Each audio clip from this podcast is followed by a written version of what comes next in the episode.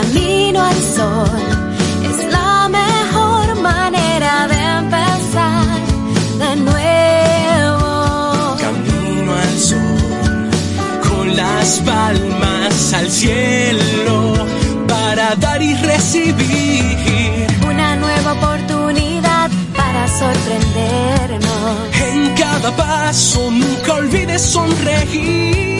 Siempre habrá una oportunidad para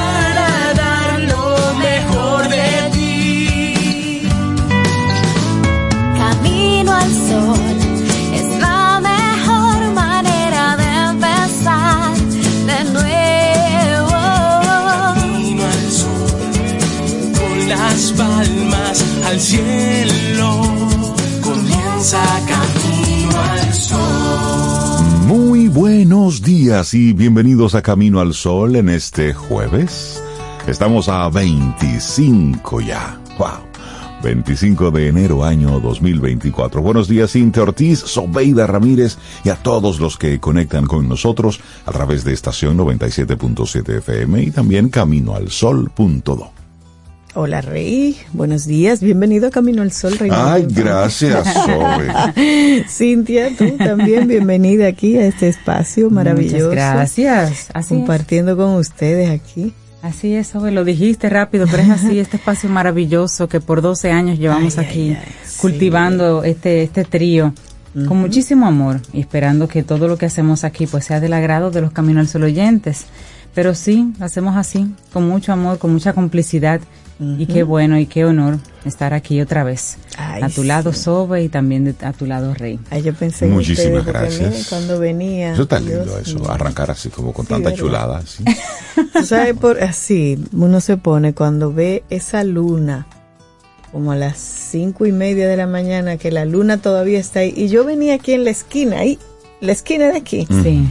Y ahí era que estaba hermosa esa luna, señores. Teníamos luna llena o casi Luna llena, llena. anoche, pero estaba súper nublado. Yo no la vi nunca. Ah, yo- yo pero sí, mira, yo no sí, se me sí ocurrió esta mañanita tempranito a salir a ver. Pero que ahora mismo, llegando aquí en la esquina, yo me paré y tomé una foto, pero como había tantos carros parados, se veía mucho el rojo de las luces de freno. sí, sí, sí. Pero una luna espectacular. Entonces, cuando uno amanece con eso, dime tú, tranquilidad, paz y contentura, no hay de otra. Sí, me gusta, me gusta eso y la invitación. Estás en la calle ahora, observa, detente.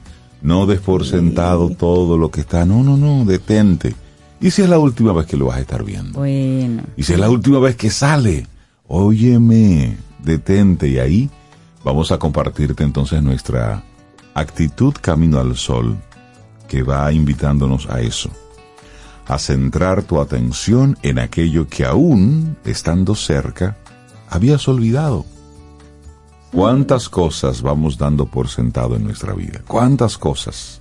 Mira, hasta el hecho de, de tú poderte rascar, hasta el hecho de tú poderte abrigar un poco. Hace un tiempo veía un, una entrevista y era con un, un chico, era ya un, un hombre maduro, pero que en su etapa de juventud era el chico más popular de su escuela. Pero en un en una práctica deportivo, de- deportiva, él quedó parapléjico. Ok. Entonces no tenía movilidad del cuello hacia abajo. Y cuando le preguntaron que qué era lo que él más extrañaba, porque él era un chico muy, muy activo, siempre estaba involucrado en muchas actividades, y dice él, bueno, lo que más yo extraño es que cuando me da frío yo no me puedo arropar. Que cuando me pica la nariz, yo Hombre, no puedo ay, ay, tocar la nariz para rascarme. Cosas que damos por sentado, Tan cosas sencillas. tan sencillas, pero eso. Entonces hoy te invitamos a eso en nuestra actitud Camino al Sol de hoy. Me gusta centrar tu atención en aquello que aún estando cerca habías olvidado. Mira eso para reflexionar, Sí. porque ahí hay gente, hay objetos, hay muchas cosas. hay muchas hay incluso cosas. buenos recuerdos o no tan buenos que uno lo, lo ancla ahí, como que no lo quiere volver a pensar, pero están ahí. Y algún aprendizaje. Es interesante. No dar Hay por sentado las cosas, como decía Rey. Básicamente es la invitación a no darse por sentado que lo que tengo está ahí, he estado siempre, que esa persona que tengo a mi lado que va a estar estará ahí. siempre y estará esperándome siempre y aguantará siempre, que las cosas que tengo me tenían que llegar por obra y gracia. No, no, no. Uno no sabe hasta no, cuándo. no sabe. Así que sí, una muy bonita invitación. Hoy centra tu atención en aquello que aún estando cerca lo habías olvidado. Personas, objetos, momentos, privilegios y lecciones, como dice Sobe también. Ay, sí. Mira, y hoy Sí. se celebra un día del cual yo no tenía conocimiento, que se celebraba cada 25 de enero, se conmemora una efeméride significativa para destacar el rol y la participación de la mujer en la política exterior y en los mecanismos de cooperación entre países. Hoy es el Día Internacional de la Mujer en el Multilaterismo.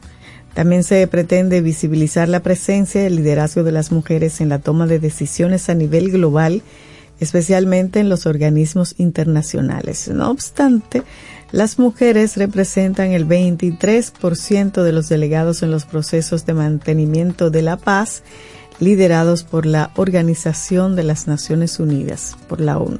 Solo el 23%. Y con ello se pretende visibilizar la importancia del rol de las mujeres en el multilaterismo, destacando la firma de la Carta de las Naciones Unidas en el año 1945, que contó con la participación de varias mujeres notables, entre ellas Eleanor Roosevelt, que era la, la primera dama Tan de adelantada ella. No, una señora Ella tan adelantada a su época. hay que leer, sí, la biografía de esa señora, Sí. sumamente Sí, interesante. Sí, A, la- a las chicas, a las jóvenes, lean esa biografía. sí, sí, sí. Muy, muy interesante. Bueno, ¿y qué es el multilateralismo que tú has mencionado? Es un enfoque de política exterior referido a la cooperación entre tres o más países para el logro de un objetivo común, contando con el apoyo de organizaciones internacionales y no gubernamentales, o bien por negociaciones directas entre países. Constituye una gran ventaja para formalizar mecanismos de diálogo entre las naciones, fomentando la paz y la cooperación internacional entre países para afrontar desafíos globales, la recesión económica, el terrorismo internacional, la paz, la crisis climática, entre otros temas prioritarios.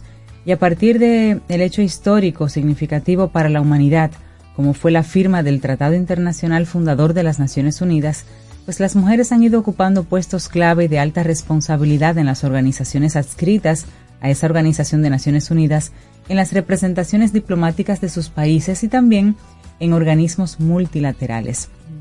Y es de vital importancia su participación en tales temas, como en temas de derechos humanos, de igualdad de género, de paz, de igualdad de acceso a la salud y educación, el derecho al voto, entre otros temas. Se debe garantizar una representación más equitativa, tú hablabas del 23%, aún así ese 23% se hace sentir, yo siento que hay una muy buena representación de la mujer en, en esos puestos. En términos o sea de calidad. en términos de calidad del trabajo realizado por estas mujeres, pero sí, garantizar una representación todavía más equitativa de las mujeres en el sistema multilateral, abordando las causas de tales desigualdades y logrando una participación justa en todos los niveles, manteniendo la calidad. Así es. Muy ¿Tú bien. quieres un Irish coffee? Yo quiero un café irlandés. Café irlandés. Sí, yo quiero un café irlandés. Y además hoy, que es su día, bueno, pues ¿por qué no tomar un café Sabría mejor, ¿verdad? Yo creo que sí. Y tú te- Tendremos y- todos y- los ingredientes. Bueno, eh, café, tenemos café. Café, Azúcar, sí. por mí, pueden omitir el azúcar. También, igual. Eh, whisky irlandés, podemos buscarlo. Y nata de leche o nata montada flotando encima. Esto Ah, es el delicia. café irlandés. Se celebra cada 25 de enero. Esto surge en, en Estados Unidos y parece que el origen de este día proviene del aeropuerto de Shannon, en Irlanda, cuando a un grupo de viajeros cansados le sirvieron un tipo de café con whisky, azúcar y nata, una delicia que apreciaron con gran entusiasmo. Entonces, uno de los viajeros era Stanton Delaplane, un escritor que quedó tan alucinado con esta bebida que la llevó a Estados Unidos. Entonces empezó a servirse en el Buenavista Café, en San Francisco, en la década del 50. Entonces, por lo visto, lo más difícil era que la nata quedara flotando sobre el café. algo que al fin lograron reproducir después de muchas pruebas e incluso Oye. un viaje a Irlanda para comprobar cómo lo hacían imagino. allí. ¿Cómo, cómo, cómo? Enséñeme, por favor. Así que el Día del Café Irlandés se comenzó a celebrar en Estados Unidos y adivina qué, y no en Irlanda. No, porque para Irlanda seguro es el día del café. Sí. No, el café normal del Además, café. los gringos le ponen día a todo Ellos- para comercializar. del café en Irlanda. Por supuesto, adivina qué pasa días como hoy. Se vende que si la tacita, que si el café, que si esto. Marketing. Marketing. Story selling, como estoy yo leyendo un audiolibro que habla de la narración. No hablan del storytelling, la narrativa, como del story selling. Y eso, y eso, en, en eso es que estamos. Así Arrancamos nuestro programa Camino al Sol. Siete, diez minutos. Es jueves, estamos a 25. Ah, cuando se cobraba los 25. 25 de enero 2024. Tenemos invitados, temas para compartirte en esta mañana. Mira, y, y, y Ida Hernández, nuestra Camino al Sol oyente fiel y amiga, dice que a propósito del Día de la Mujer en el Multilaterismo, ella quiere felicitar a Rosa Margarita Hernández, que es la embajadora dominicana en Francia, dice Ida, por su importante, valiosa y significativa trayectoria diplomática en el desempeño de su alta labor.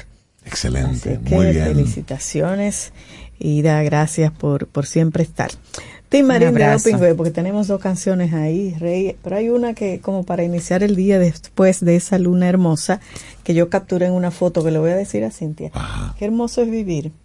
Ese es un, un cantante que se hace llamar El Canca. Y una canción hermosísima para iniciar este jueves. Así es que con ella comenzamos este camino A al mí sol. me gusta cada Lindo cosa día. que la vida nos ofrece. El placer me reconforta, el dolor me fortalece. Disfruto cada segundo y cada segundo que viene. Cuando pienso que disfruto, más disfruto es lo que tiene y como me gusta recrearme disfrutando de cualquier soplo de aire. Y cómo me alegro de encontrarme tan alegre, tan feliz, tan despreciable. Qué bello es vivir. Cuando me asomo a la ventana y veo el mundo por la mañana, a mí es que se me alegra el alma y tengo que sacar el cava para brindar por esta vida que está tan bien fabricada y saco también el confeti y voy cantando por mi casa. Como me gusta recrearme disfrutando de cualquier soplo de aire.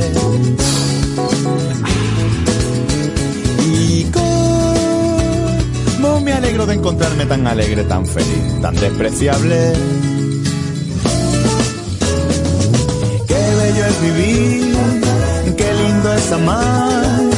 Yo te quiero a ti, tú me quieres más. Qué bello es vivir, qué lindo es amar. Yo te quiero a ti, tú me quieres más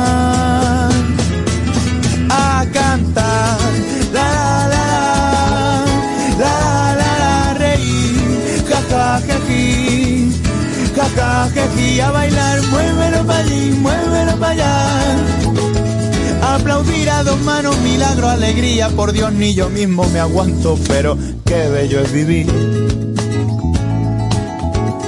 Aunque esta vida me maltrate de la forma más espeluznante, yo saldré cada día a la calle con mi sonrisa más grande. Y aunque nadie me soporte esta felicidad absurda y me echen de los bares y hasta mis padres me huyan, no es una rara enfermedad mental que todavía no se ha diagnosticado.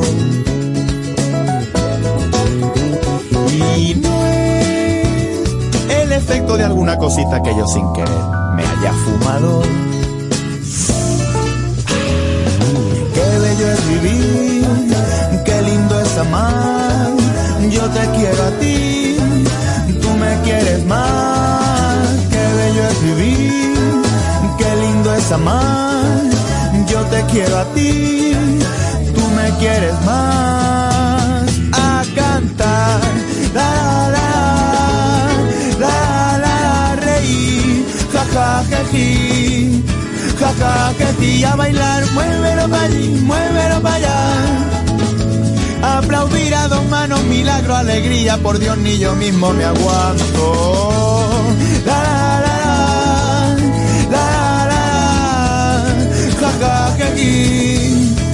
La la la la, la la la la, viva y bravo, alegría, ilusión, qué bonito es vivir si se os nota en la cara que estáis deseando que acabe para hincharos de para hincharos de aplaudir. ¿Quieres formar parte de la comunidad Camino al Sol por WhatsApp? 849-785-1110. Camino al Sol.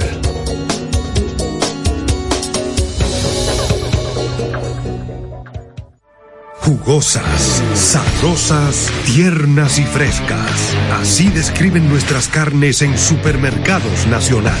Detrás de un gran producto siempre hay una gran historia. Nos unimos a decenas de productores locales que crían con orgullo el mejor ganado dominicano, pasando por la más moderna planta procesadora del Caribe con procesos naturales, cuidando el más mínimo detalle para que cada corte llegue a nuestras tiendas con la calidad única que nos caracteriza. Porque lo que hacemos detrás de cada corte hace la gran diferencia. Supermercados Nacional. Ten un buen día, un buen despertar. Hola. Esto es Camino al Sol. Camino al Sol. La Fundación Renacer te invita a la vigésimo novena jornada dominico-americana de cirugía reconstructiva y la vigésimo segunda jornada de cirugía reconstructiva de pabellón auricular a celebrarse del 4 al 9 de febrero en el Hospital Docente Universitario Padre Villini. Los tipos de cirugías que se estarán realizando son paladar y labio hendido, contracturas por quemaduras, deformidades de manos y pies y cirugía reconstructiva de pabellón auricular. Domingo 4 de febrero, día único de evaluación de los pacientes. Estas jornadas médicas son totalmente gratis. Del 4 al 9 de febrero, vigésimo novena jornada dominico-americana de cirugía reconstructiva y la vigésimo segunda jornada de cirugía reconstructiva de pabellón auricular. Para más información puedes llamar al teléfono 829-206-0009. Organiza Fundación Renacer en el Hospital Docente Padre Villini. Un café. Disfrutemos nuestra mañana con Rey, Cintia, Soveida, en camino al sol. Los titulares del día en camino al sol.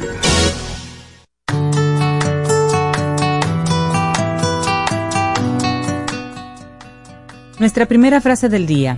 B.F. Skinner es el autor. Dice, la gente es una función del ambiente. Si limpian el ambiente, la gente mejorará. Y eso habla de basura, de, música. Sí, sí, sí, el ambiente en sentido El ambiente general. en sentido Se impacta en la verdad, actitud es con que uno vive el día. La gente se impacta con el entorno, claro que sí. Bueno, vamos con algunos de los titulares que recoge la prensa nacional e internacional. Iniciamos con el caso del francés que utilizó, oigan esto, 480 cápsulas de pesticida, que es una cantidad para fumigar algo así como 480 toneladas de granos. Pero ¿y esta cantidad tan exorbitante? Bueno, en una cápsula de fosfuro de aluminio, se puede fumigar una cosecha de 2.205 libras de habichuelas. Oye bien, con solo una cápsula, más de 2.000 libras. Entonces el francés George Antoine Thevenet presuntamente utilizó 480 veces esa cantidad en un apartamento de 340 metros cuadrados en Piantini, una cantidad considerada exorbitante por el experto en fumigación Alexander Mata. Él reiteró que este pesticida, que es muy tóxico para los humanos, solo debe utilizarse para la fumigación controlada de granos. Y hemos sido un poco insistentes con, con, con este tema, porque se ha estado vendiendo el servicio de, de fumigación y de todo esto de forma así libre, abierta, y entonces usted como usuario o como persona que necesita un servicio, usted está contratando un servicio profesional y al final usted confía en ese servicio. Sin embargo, pasan casos lamentables como este, donde, bueno, pues fallecen personas, hay todo ya un, un caso eh, involuntario, pero con una repercusión importante en vidas. Entonces, esto tiene que, tenemos que darle seguimiento a esto. Cada vez que usted contrata un servicio, miren, sea cuidadoso. Un servicio de este tipo. Claro, claro que sí. Así es que este es uno de los primeros titulares y ojalá que esto dé pie, pues por supuesto, para que las autoridades sean un poquitito más estrictas con el tema de las cantidades de sustancias que tenemos en el día a día, en el uso cotidiano, que son nocivas, que son letales y que se comercializan de forma abierta. Y mira, a propósito, en seguimiento a esa noticia, el expediente de medida de coerción también establece responsabilidades para la dueña de la vivienda a la que califica como prófuga. El documento explica que Karina Bauzán contrató los servicios del francés, y ahí va tu comentario, Rey, a sabiendas de que el imputado no es fumigador profesional. Ah, caramba. Se establece que la contratación del hombre por parte de la propietaria del edificio se realizó a solicitud de la inquilina que ocupaba el apartamento, quien informó que el closet de la habitación principal tenía carcomas explica que el hombre manifestó a la inquilina del apartamento que una vez colocado el producto las ventanas debían permanecer cerradas y que el mismo quedaría inactivo luego de 48 a 72 horas. También señala que el francés explicó que el polvillo que dejaban las pastillas debía ser limpiado con las ventanas cerradas. El Ministerio Público establece que el hombre colocó en todo el apartamento aproximadamente 480 de fósforo de aluminio, un producto altamente tóxico para los humanos, sin notificar a ninguno de los residentes de la torre. Mm, bueno.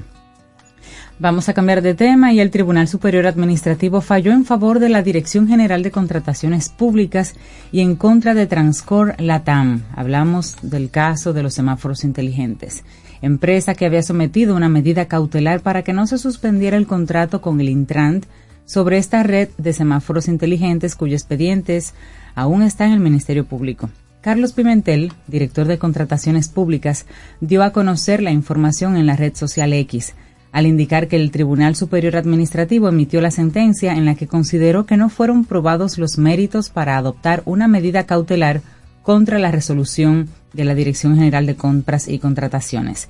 A través de la medida cautelar Transcor Latam, cuyo dueño es José Ángel Gómez Canaán, buscaba que no se suspenda el acuerdo para la contratación del servicio de modernización, ampliación, supervisión y gestión del sistema integral del Centro de Control de Tráfico y la red semafórica del Gran Santo Domingo.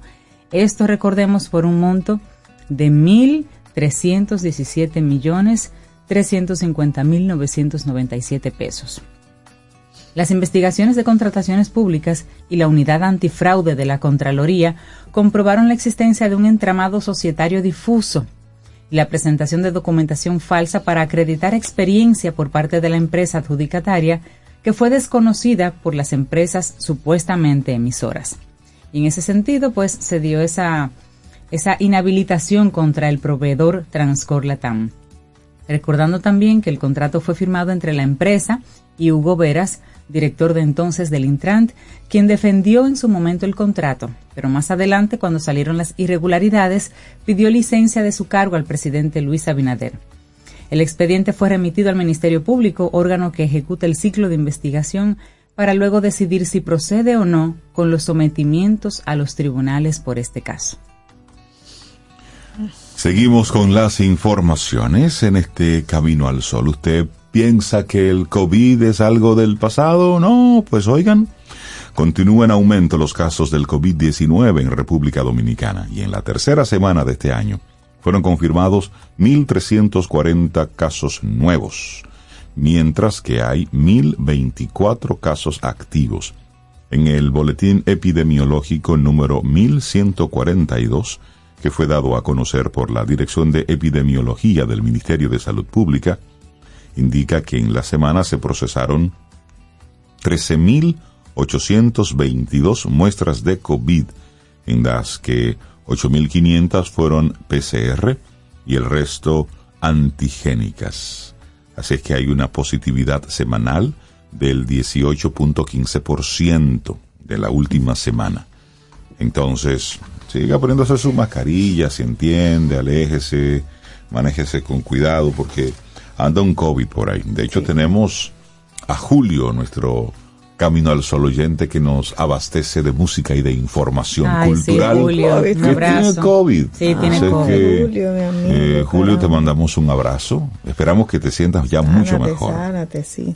Bueno, ayer estaba yo, estoy en un grupo, varios grupos, pero uno específico, donde muchísima gente tiene COVID. Ujú. Yo dije, bueno, yo me voy a poner mascarilla para hablar con ustedes por este grupo de WhatsApp. No vaya a hacer cosas.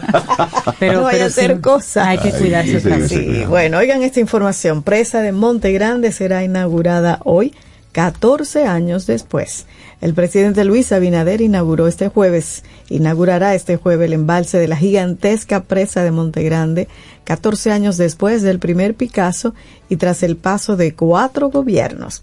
La parte terminada de la obra es el muro del embalse, construido en la provincia de Asua para interrumpir el curso del agua del río Yaque del Sur y crear un lago grande de grandes proporciones, 350 millones de metros cúbicos.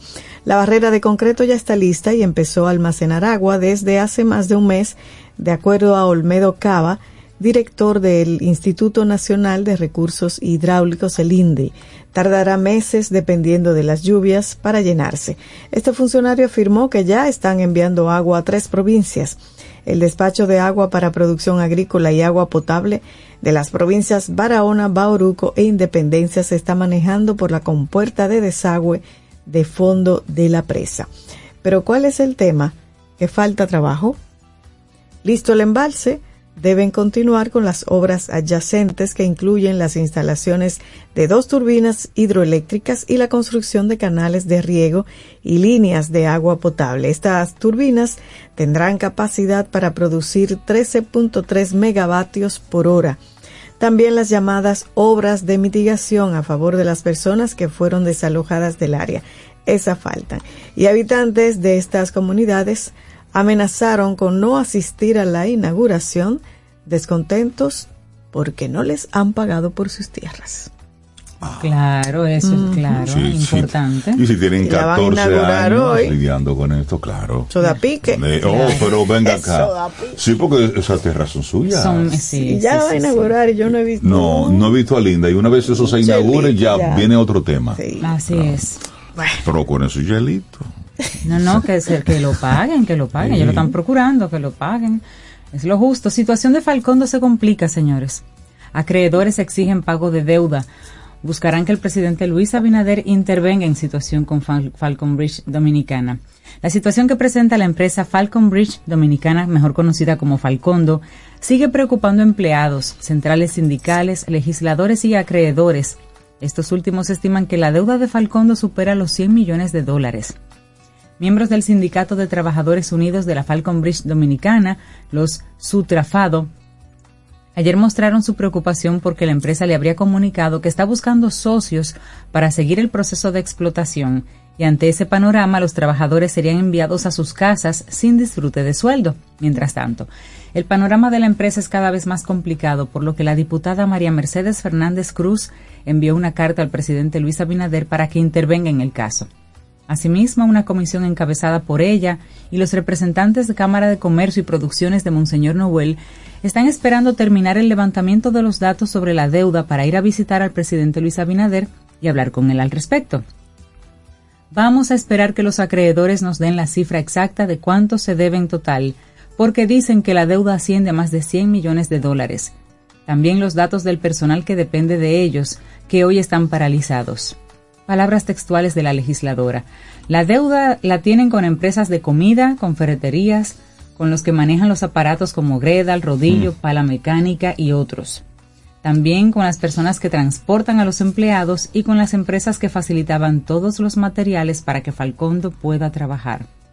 Es una deuda importante con todos los relacionados. La Eso- provincia Monseñor. Noel, dicen, siempre ha vivido de la minería, Claro. ese pueblo. Si hablamos de 1.047 empleos directos, sin los contratistas y sin los empleados indirectos, estamos hablando de más de 5.000 personas de ese pueblo que hoy están sin empleo, sin seguro médico y sin saber si la empresa va a retornar o no, porque nadie da respuestas. Es un caso muy lamentable. Sí, bueno, cambiamos ahora de tema.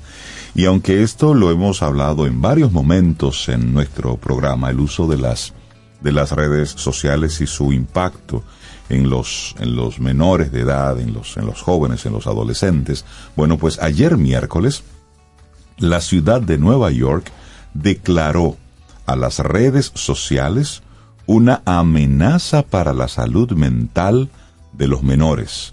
Y esto lo señaló el alcalde Eric Adams y se apoyó nada más y nada menos que en un informe del Departamento de Salud Mental de la ciudad de Nueva York. Él comparó el efecto de las redes sociales en los jóvenes con lo que en el pasado han supuesto el tabaco y las armas. De ese mismo modo vamos a tratar las redes sociales como una amenaza a la salud que debe cesar. Debemos garantizar que las compañías tecnológicas se responsabilicen de sus productos, dijo el alcalde en su discurso sobre el estado de la ciudad. No está claro en qué se va a traducir esta designación ni qué herramientas tiene la alcaldía para actuar contra las redes sociales, hoy en manos de las empresas más poderosas del país, como son los grandes tecnológicos. Adams recordó que el mundo de Internet presenta numerosos riesgos para los estudiantes y que compañías como TikTok, YouTube, Facebook están propagando una crisis mental al diseñar sus plataformas con características adictivas. Y seguía diciendo, no podemos quedarnos mirando y dejar que las grandes tecnológicas monitoricen la intimidad de nuestros hijos, subrayó el alcalde. El informe de salud mental en el que se apoyó el señor Adams recoge que un 77% de los alumnos de secundaria pasan tres horas o más al día delante de una pantalla en su tiempo de ocio. Y aunque no trazó una causa directa, recordó que en el 2021 un estudio demostró que el 38% de los alumnos